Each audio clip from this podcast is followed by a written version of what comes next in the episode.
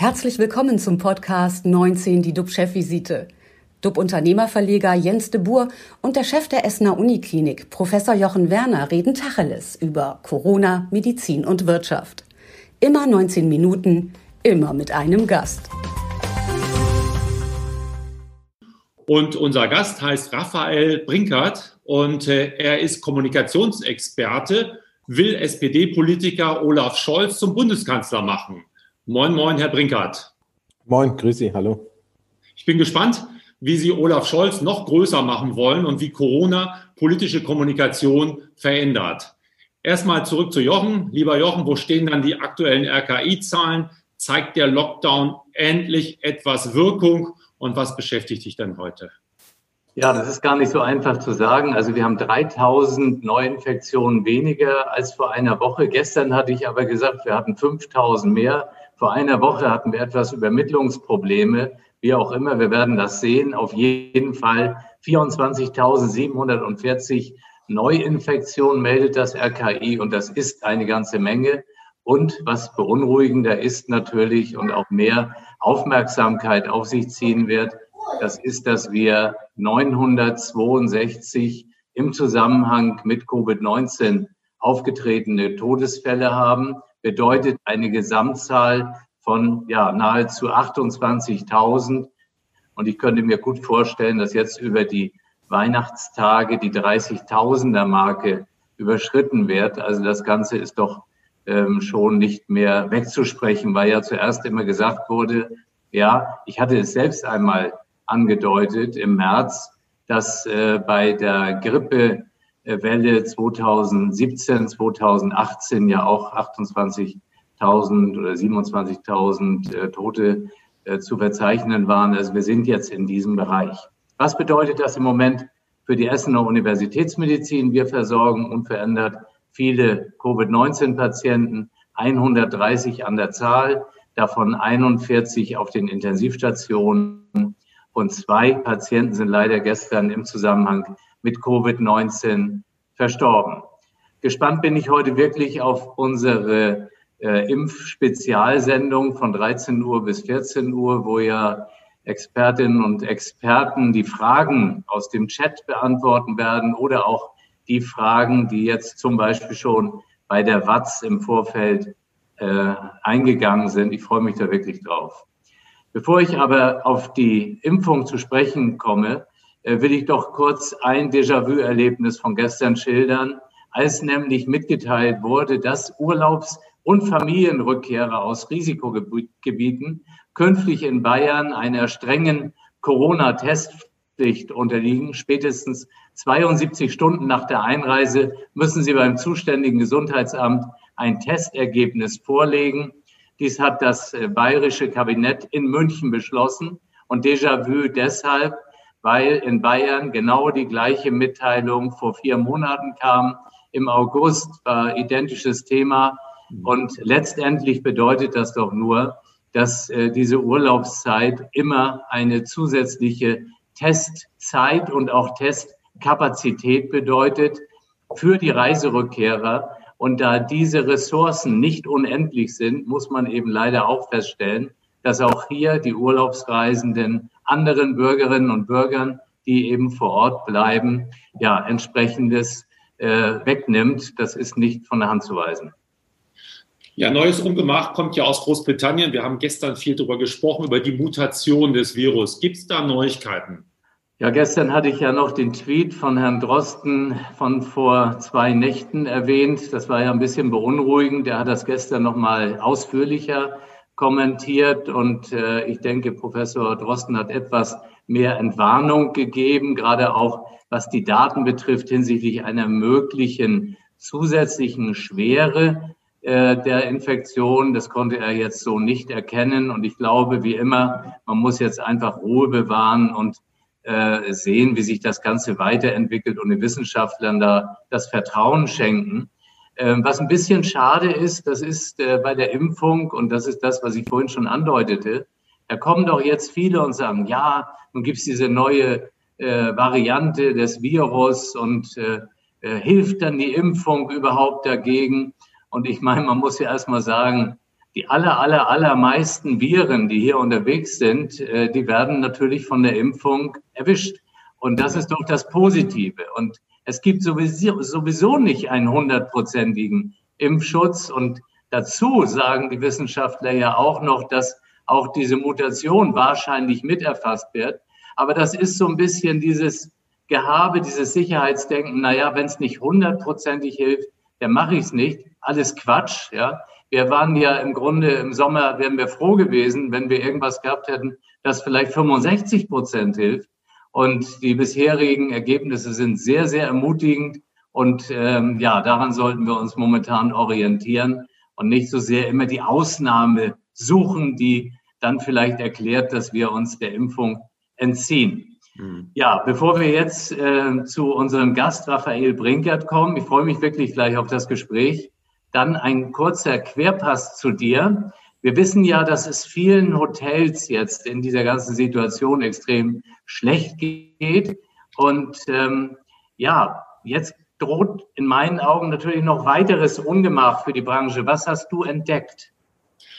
Tja, bekanntlich äh, schläft Unglück nicht und diese bittere Erfahrung machen jetzt Traumhotels in exponierter Lage. Was gestern noch schöner Luxus war, wie die schöne Nähe zum Strand, ist heute häufig ein Malus. So sehen es zumindest immer mehr Versicherungen. Angesichts des Klimawandels explodieren nämlich die Preise für Policen in klimatischen Risikoregionen. Und dazu gehören immer mehr äh, Traumziele und Urlaubsziele.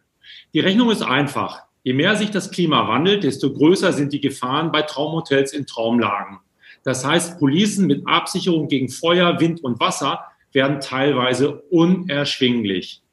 Manches Hotel bekommt überhaupt keine Deckung mehr und das gab es eigentlich so noch nie. Das hat mir gestern ein Versicherungsexperte verraten, wollte aber keine Namen nennen. Das Problem ist doch klar. Im Lockdown gibt es keine Gäste, die Kassen sind leer und viele Hotels können sich neuen Versicherungsschutz kaum noch leisten und werden wahrscheinlich nächstes Jahr auch dicht machen müssen. Es ist teuflisch, wenn in der Wirtschaft der Klimawandel auf Corona trifft, äh, weil beide Probleme zusammen sind quasi ein K.O. Sollte sich das auch noch rumsprechen, könnte eine gewisse Panik ausbrechen, weil wer will schon ein Traumhotel buchen und weiß gar nicht, ob das Hotel in ein paar Monaten noch existiert. Also wir erleben gerade, wie langjährige Entwicklungen, wie eben Klimawandel, was wir immer wieder besprechen, aber nie so richtig spüren, die, sie, die sind früher in Zeitlupe abgelaufen, wie die heute mit Corona eine unglaubliche Dynamik bekommen. Und das spürt man quasi förmlich. Und äh, kommen wir zu unserem Gast. Unser Gast Raphael Brinkert kümmert sich um die Kommunikation in der Politik. Mit seiner Agentur berät er den Bundeswahlkampf der SPD und da auch die Frage, welche großen Veränderungen beobachten Sie denn bei den Parteien oder ist da alles noch beim Alten? Na, ich glaube, das ähm, äh, zunächst einmal vielen, vielen Dank für die Einladung, äh, über die ich mich gefreut habe und danke auch insbesondere ans Uniklinikum Essen, die auch einen, einen Kollegen von mir in, äh, invasiv behandelt haben zum Thema Corona. Von daher glaube ich, ist an der Stelle sehr viel Dankbarkeit und äh, nicht nur Klatschen auf dem Balkon, sondern hoffentlich auch äh, bald in anderen Dimensionen eine spürbare Entlastung seitens der Politik, als auch natürlich dann auch für das Pflegepersonal und Co. Und ich glaube, dafür kämpft dann auch die Sozialdemokratie. Das ist das eine. Das zweite ist, was wir schon erleben, ist, dass Corona ein Fast-Forward-Button für die Digitalisierung ist in allen Bereichen, in allen Bereichen unseres unternehmerischen, menschlichen, privaten Handels. Und das fängt bei meinen Kids an, die mit acht äh, mittlerweile sich an Videocalls mit der Schule gewöhnen ähm, oder wo die Digitalisierung auch im, in dem Bereich der Bildung natürlich jetzt irgendwie einen Fast-Forward-Button äh, bekommen hat, notwendigerweise auch, würde ich sagen. Äh, und das endet äh, sicherlich dann bei dem Videocall äh, mit der Oma, die man möglicherweise zu Weihnachten nicht treffen kann, weil das ähm, praktisch ähm, dann doch eingeschränkter ist. Deswegen, Corona ist ein Fast-Forward-Button für dieses Thema Digitalisierung in allen Bereichen. Und ähm, deswegen ist, glaube ich, auch, ähm, gehen diejenigen als Gewinner raus, die das als, auch als Chance verstehen und zu sagen, dass man die Krise ja auch eine produktive Kraft innehat, also insbesondere aus der Unternehmerperspektive. Und ähm, die gilt es dann zu wecken. Es ist interessant, dass Sie sagen, was wir alle auch erleben, dass Sie die Kinder als Beispiel heranziehen.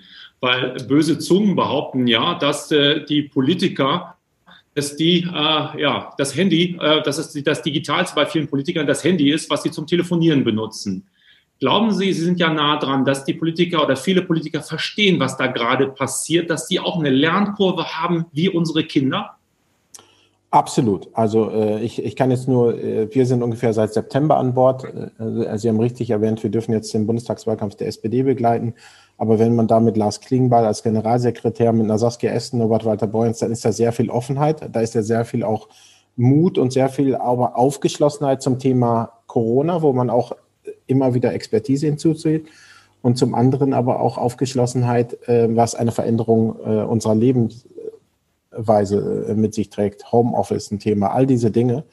Und ähm, äh, Olaf Scholz hat versucht, mit Wumms diese Krise ja zu begegnen. Und ähm, ich glaube, es gibt da keine, nicht die eine richtige Antwort, sondern es gibt viele Antworten, die möglichst so richtig wie möglich sind.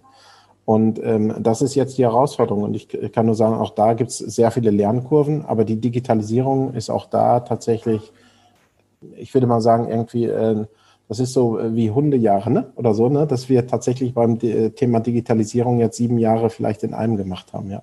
Hm. Sie haben auch mal ein Zitat, habe ich gefunden, habt den Mut, nicht perfekt zu sein. Meinten Sie damit die Digitalisierung bei den Politikern?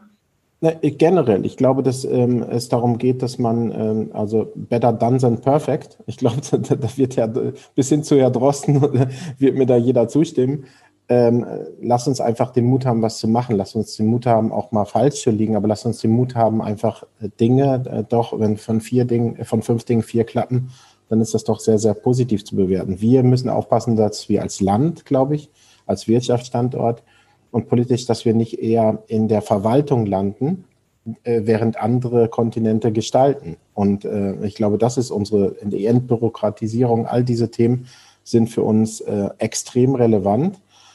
Und ähm, deswegen sind wir da auch als, als Wirtschaftsnation extrem gefordert, ja. Hm. Herr Brinkert, wir haben ja die letzten Monate ja alle live diese Corona-Politik miterleben können. Das ist alles sehr, sehr schwierig. Jetzt haben wir ein unglaubliches Wahljahr vor uns.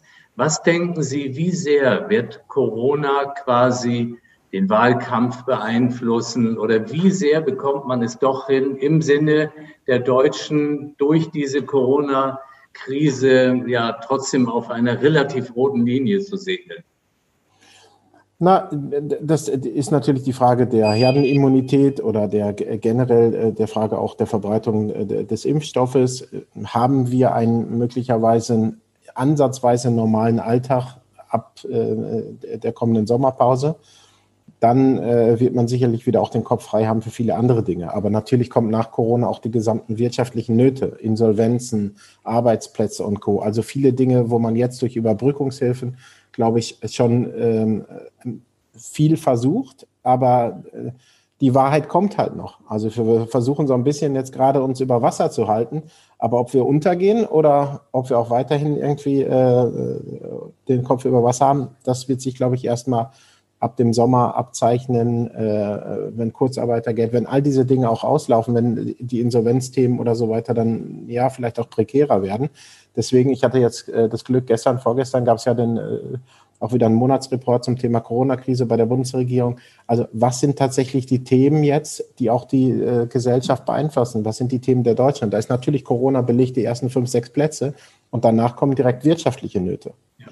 Und ähm, deswegen habe ich auch als Agentur oder als Person und deswegen haben wir da eine hohe Schnittmenge auch, auch mit, mit Politikern der Mitte und insbesondere mit der Sozialdemokratie. Wie gelingt es uns, den Wohlstand für eine große Mehrheit in unserem Land aufrechtzuerhalten?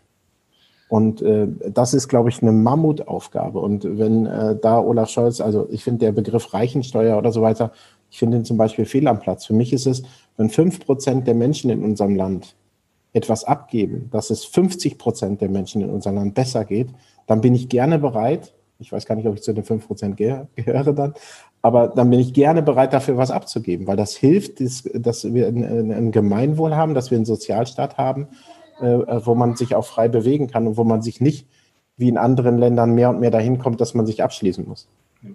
Wir können ja mal auf Ihr Konto gucken, dann werden wir das ja schnell feststellen, ob Sie dazu. Ja, ich, ich, weiß, ich, ich, ich, weiß es nicht. Ja, ja, aber Sie sagten eben die Wahrheit. Das ist doch, glaube ich, das Thema jetzt für die Zukunft. Darf dann die Politik überhaupt die Wahrheit erzählen? Gibt es denn da überhaupt eine Stimme dafür oder müssen Sie Geschichten erzählen und sagen, es wird alles gut und wir kriegen das irgendwie hin? Wie kann man mit der Wahrheit umgehen?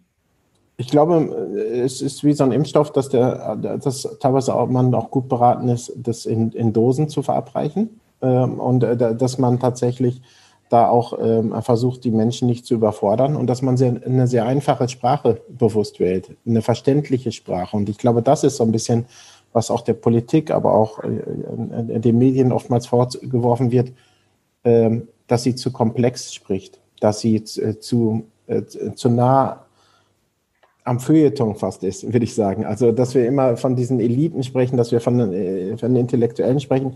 Wir müssen einfach und verständlich äh, kommunizieren. Und äh, das gelingt an, an, an vielen Stellen leider nicht. Also ich erinnere mich gerne, ich hatte im März geteilt einen Film zum Thema Aha-Regel. Also ich glaube, die Leute draußen wissen bis heute nicht, was die Aha-Regel ist. Irgendwie Abstand, Hygiene und dann, was ist denn jetzt das Dritte? Mhm. Das ist nicht gut kommuniziert viel einfacher äh, ist es dann kommuniziert, wie das Gesundheitsministerium in Ohio es gemacht hat. Und zwar, die haben einfach Tischtennisbälle fallen, äh, einen Tischtennisball fallen lassen zwischen Hunderten von Mausefallen.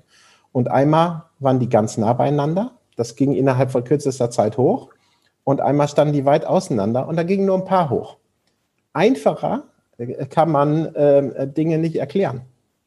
Warum es sinnvoll ist, Dafür sind Sie doch zuständig, das einfach zu erklären. Sie sind doch Kommunikationsexperte für die SPD und jetzt habe ich mitgenommen, Sie sagen, lass uns das Gift äh, in kleinen Portionen geben, dann hat das nicht so eine harte Wirkung für das Volk, oder? Na, das gar nicht. Also zunächst mal, ich bin erst seit September an Bord. Ne? Mhm. Äh, äh, erstens. Zweitens, ich habe kein Mandat der Bundesregierung und damit ähm, äh, ist es tatsächlich so, dass uns äh, einfach um das Image der SPD geht, dass es uns um einen hoffentlich erfolgreichen Wahlkampf geht, wo wir glauben, dass äh, Olaf Scholz auch mit seiner Biografie als Arbeitsrechtler Anwalt der Menschen ist, währenddessen andere äh, Protagonisten auch andere Themen vertreten. So, das mhm. ist eine relativ einfache Gleichung. Ähm, ich, ansonsten kann ich nur sagen, irgendwie, äh, dass, also es gibt Agenturen, die werden dafür teuer bezahlt. Ich mhm. als Bürger wünsche mir, dass man versucht, einfach zu kommunizieren. So, mhm. und da bin ich, ist auch jeder Politiker oder jeder Werber. Am Ende des Tages sind wir alle ganz normale Bürger dieses Landes, die vor den ähnlichen Herausforderungen doch jetzt stehen bei Weihnachten. Denn die, die Abstandsregel gilt für alle, die Maskenpflicht gilt für alle mhm. und ähm, äh, tatsächlich auch dann die ähm, äh, Kontaktreduzierung gilt für alle. Und das ist, äh, ist doch auch mal schön, dass wir alle in diesem Land unabhängig von Einkommen, Herkunft, Religion und Co. einfachste Regeln haben, an die wir uns halten sollen. Hm. Wie kann ich diese kommunizieren? Da, das ist, glaube ich, irgendwie gibt es unterschiedliche Art und Weisen. Und da, glaube ich, ähm, sind in der Vergangenheit was an vielen Stellen zu komplex, zu wenig unterhaltsam, zu wenig kreativ. Sie haben ja zuvor auch Kommunikation für Angela Merkel gemacht. Wie kann ich mir das vorstellen? Man geht nachts äh, zu Bett, hat, was weiß ich, einen blauen Schlafanzug an und dann zieht man sich dann nochmal um und hat dann, steht dann mit einem roten Schlafanzug wieder auf dann irgendwie und sagt, jetzt bin ich für die Sozis zuständig oder wie kriegt man so einen, so einen Wechsel im Kopf hin? Na, für uns war es immer klar, dass wir gesagt haben, wir können uns sehr, sehr gut vorstellen, für ähm, äh, Volksparteien der Mitte zu arbeiten. Mhm. Dazu zählen wir die Grünen, die FDP, die SPD und die CDU. Auch in unserer Agentur gibt es ja auch heterogene Meinungen. Also ist ja nicht so, dass sich alle irgendwie jetzt äh, meinem politischen äh, äh, Gesinnung oder so anschließen müssen. So, und ich glaube, das ist ähm, einfach, für mich war es eine Ehre, für Angela Merkel arbeiten zu dürfen. Das sage ich sehr deutlich. Das habe ich auch der SPD gegenüber sehr deutlich gesagt. Angela Merkel tritt aber im kommenden Jahr nicht mehr an. Und wenn ich mir anschaue, wer sind die Alternativen, dann habe, sehe ich da eine sehr, sehr hohe Schnittmenge zu Olaf Scholz. Und von daher war es überhaupt keine Frage, als wir die Anfrage bekommen haben, ähm, ob wir uns vorstellen können, für die SPD zu arbeiten. Das ist eine Ehre und tatsächlich in, in, in Zeiten äh, von Corona mehr denn je auch eine Verantwortung. Schönes Schlusswort. 19 Minuten sind leider vorbei. Vielen Dank, Raphael Brinkert. Heute okay. um 13 Uhr wieder alle einschalten. Wir haben nämlich die Sondersendung zum Thema Impfen. Eine Stunde alles zum Thema Impfen. Ich glaube, es sind schon über 200 Anfragen da. Das Thema interessiert. Und mit dabei ist Impf- äh, und Biotech-Visionär Dr. Friedrich von Bohlen von CureVac. Äh, die Gesellschaft hat den zweiten deutschen Impfstoff äh, entwickelt. Außerdem freuen wir uns auf Frau Dr. Ruth Hecker, Vorsitzende des Aktionsbündnisses Patientensicherheit, Dr. Stefan Hofmeister von der Kassenärztlichen Vereinigung und Professor Dr. Ulf Edmar, Chefvirologe. Der kann uns wieder einiges äh, zu dem Virus sagen, auch zu der neuen Art. und äh, es wird spannend. Morgen ist Heiligabend, yes. Und dann sind Jochen und ich wieder da. Und zwar zur gewohnten Zeit um 10 Uhr. Wir machen morgen einen schönen Jahresausblick. Hoffentlich wird er auch schön. Dafür muss Jochen dann garantieren. Äh, ich werde Fragen stellen. Und äh, klicken Sie rein. Wir freuen uns auf Sie und bleiben Sie bitte alle gesund. Tschüss aus Hamburg. Und aus Essen. Vielen Dank und tschüss. Das war 19 die DUB-Chefvisite als Podcast. Die Videos dazu gibt es auf watz.de und auf dub-magazin.de.